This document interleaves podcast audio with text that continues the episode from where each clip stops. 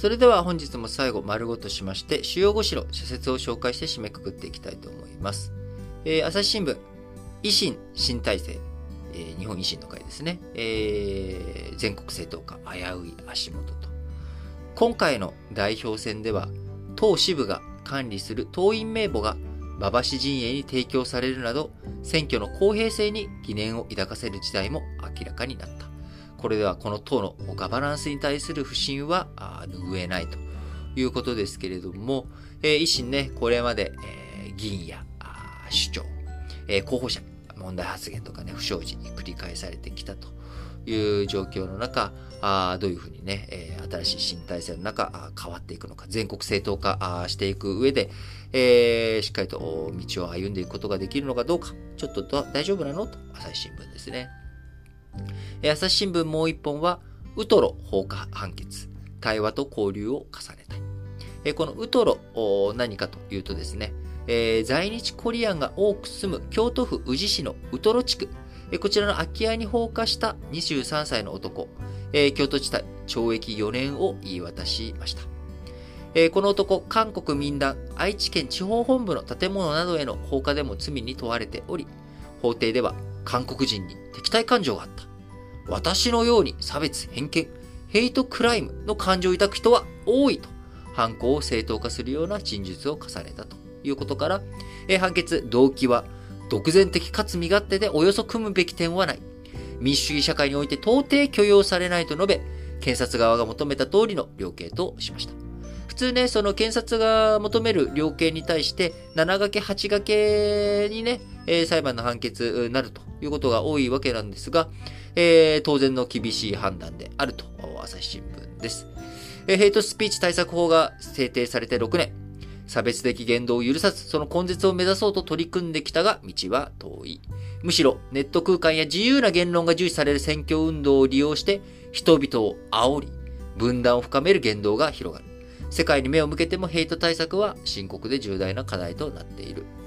えー、本当そうだと思いますね。えー、顔が見えないことをいいことにね、えー、なんか、普段あだったら使わないような言葉を使ったりとかですね、あのー、そういう風に、ね、なっていってしまうというのは非常に、あのー、悲しいことだなと個人的にも思います。毎日新聞、災害弱者の避難。命守る地域の輪を広げたいということで、明日9月1日防災の日、えー、これに絡めまして、えー、毎日新聞社説展開しておりますが、命を守るための活動を通じ、地域コミュニティの再生を図る。多くの人がその輪に加わり、災害に強い社会を築いていきたいというふうに締めくくっております。えー、なかなかね、難しさ、たくさんあると思いますけれども、えー、災害時だけじゃなくてですね、えー、孤独とか、あそういったもの、ね、えー、孤独死とかあ、そういったことに対する対策とかにもね、つながっていくことだと思います。えー、地域コミュニティの再生、これをね、どういうふうに図っていくのか。あのー、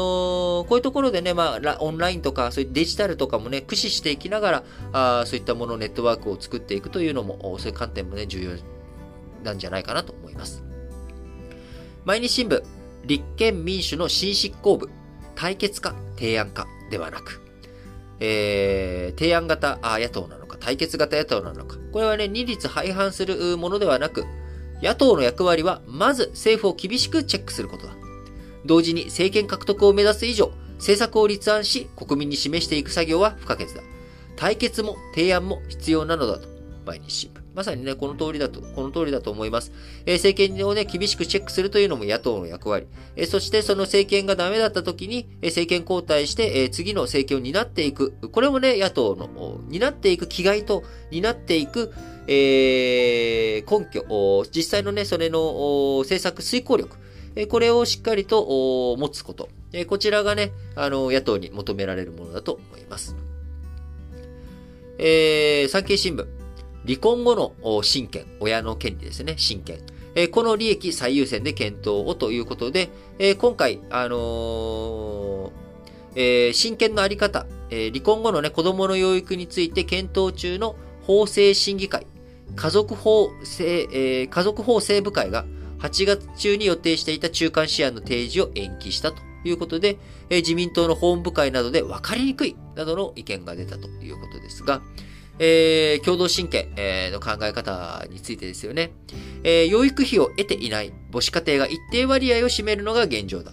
子供が未成年なら、親権の有無に関わらず、双方が扶養の義務を負うのは当然だ。離婚時の取り決めを厳格化し、確実に受け取れるようにしなければいけない。まあ、共同親権にするかね、単独親権のままなのかとか、まあ、こういった問題は問題でね、あの、いろいろ法整備というものは整えていく必要がありますが、えー、現状のね、えー、その、やっぱ養育費の問題ですよね。えー、こちらについてね、徹底してしっかりとやっていくということ、目の前にある不具合、こちらもね、放置しない対応していくっていうこともね、非常に重要なんじゃないのかなと思います。えー、産経新聞、もう一本は、ゲーム条例合憲。依存を防ぐルールは当然だということで、えー、子供たちのね、オンラインゲームなどの利用時間の目安を定めた香川県の条例、高松地裁合憲と認めたということで、えー、こちらの条例、えー、18歳未満のゲームの1日の利用時間を60分、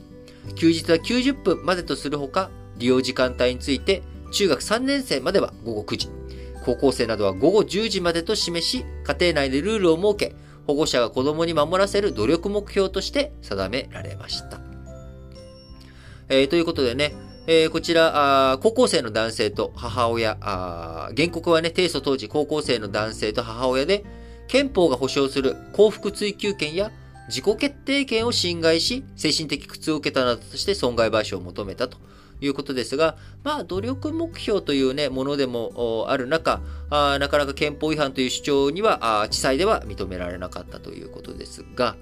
えー、こちらね、条例成立の前年には、えー、WHO、世界保健機関がゲーム依存症、障害をギャンブル依存症などと同様、国際失病委員会、えー、分類で病気と位置づけているということで、オンラインゲームで過度の刺激を長時間受けることで脳の損傷や萎縮が起きるなどの研究も報告されているということでね。いや、まあ、ここはちょっと難しいですよね。もうすでに僕は大人になっちゃっておりますけれども、えー、子供の時のね、ゲームというもの、これがどういう風になってしまうのかというところ。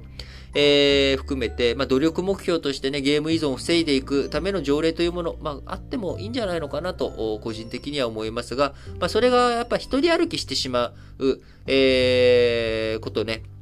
一律にそれを強制するとかっていうことはね、絶対に避けなければいけないと思いますが、えー、読売新聞、デジタル庁1年、着実に利便性を向上させたい。デジタル庁が昨年9月に発足して1年になる。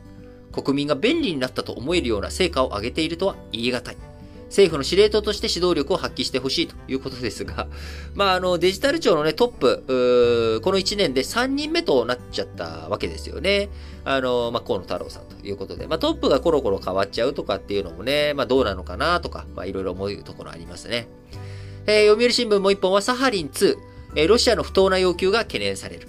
ロシアはパイプラインによるドイツへの天然ガス供給を絞るなど、対ロシア経済制裁を行う国に対し、資源の輸出を威嚇や報復の手段として使っている。サハリン2の交渉も予断を許さないということで、今のところね、これまでの条件とか変わってきないわけですけれども、今後、何らかの要求突きつけてくる可能性、否定はできません。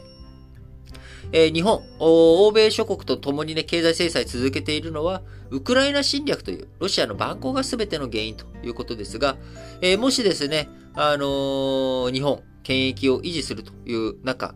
えー、イギリスのね、シェルは撤退を表明しているということなので、アメリカとヨーロッパの結束、乱れている、乱すかのような誤解がね、生じないように国際社会の利益、えー、得ることが大切だと読売新聞ですけれども、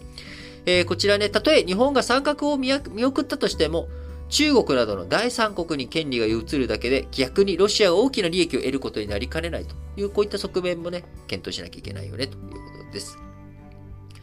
えー、日経新聞。生涯挑戦を続けた稲森氏。稲森氏の生涯貫くキーワードは権威への反骨だ。